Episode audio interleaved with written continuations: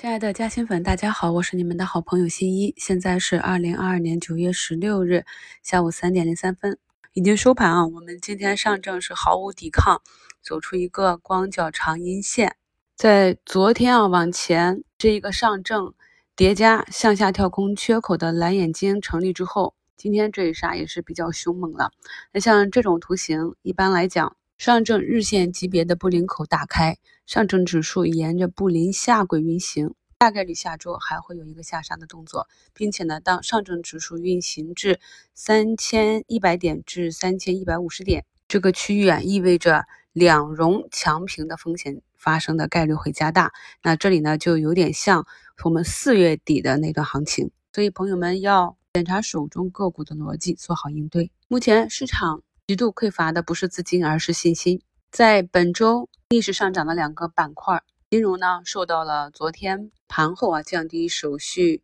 交易费用的新闻。今天呢，金融板块是进行了大幅的补跌。在消息出来的时候啊，这个板块就宣布了行情结束。近期逆势走强的地产板块，在昨天出现很多利好政策的刺激之后，然后呢又有苏州重新恢复执行原购房限购政策。今天在这样全盘下跌的市场情绪下，原来很强的地产板块今天也走弱。目前市场上没有一个行业板块能够出来引领市场止跌企稳。近期呢，国际事件比较多，咱们节目中是不能够点评的。那需要思考的是，并不是所有的个股跌下来，未来都能够涨回去。在这里呢，着重要注意回避的是，在这些国际事件中产生的供需变化。那本身我们汇率下跌。利好的是出口企业，由于疫情和国际关系，目前呢出口企业也是承压的，所以接下来我们一定要认真的去审视有哪些行业，它原有具有优势的估值体系，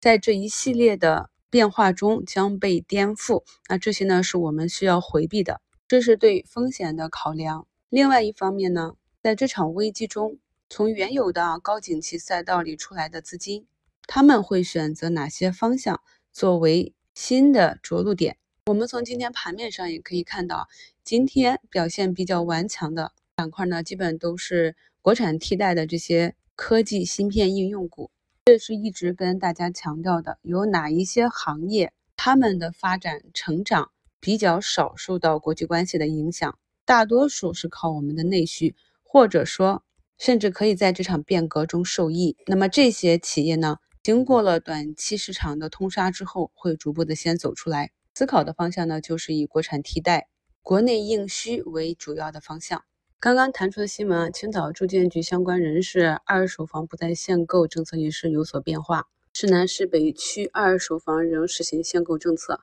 这就是题材短线啊，朝令夕改。这里呢，需要根据消息面和技术面不断的进行调整，灵活应对。所以在昨天的收评里也跟大家。讲了短线介入和出局的纪律，而长线的播种呢，来年收获，今年真的是非常的艰难。在今天的五评里也给大家去贴了我自己的 K 线买卖图啊，可以看到就是执行了活动仓加底仓的高抛低吸策略啊，无惧卖飞。我们在仓位管理的课程里也讲过很多次，当你手中的个股开始不及预期走弱的情况下，首先要想到的不是补仓，而是。把仓位降下来，降低风险，等待股价止跌企稳，重新出现入场信号。如果逻辑不变啊，再重新入场，或者寻找更确定的机会调仓换股。往年呢，国庆节前的行情是主跌最后一周，去年呢是主跌一周半啊，今年足足提前了两周半，距离长假呢还有十个交易日，多方呢也很难在节前大举反攻，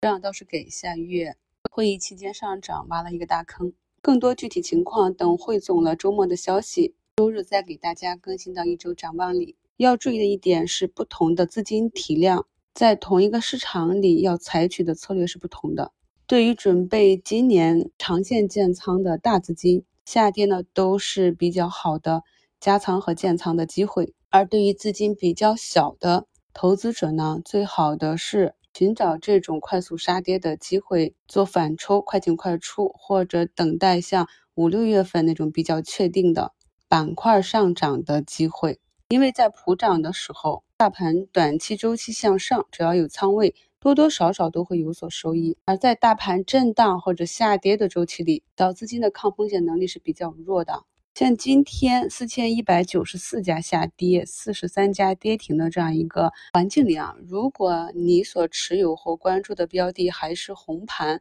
或者它的整体跌幅呢在一两个点以内啊，那么近期还是可以继续跟踪，看一下后期等大盘触底反弹之后，这些品种呢大概率呢会有比较好的表现。本周末呢没有直播。朋友们呢，可以抽时间去网上看一下世界智能网联汽车大会。今天下午两点到四点零五分是开幕式，会上呢有非常多的行业内的代表公司，对于行业的现行数据以及未来的发展情况进行讲讲，这些都是非常难得的，可以获取专业的数据和观点的机会。感谢收听，我们一周展望见。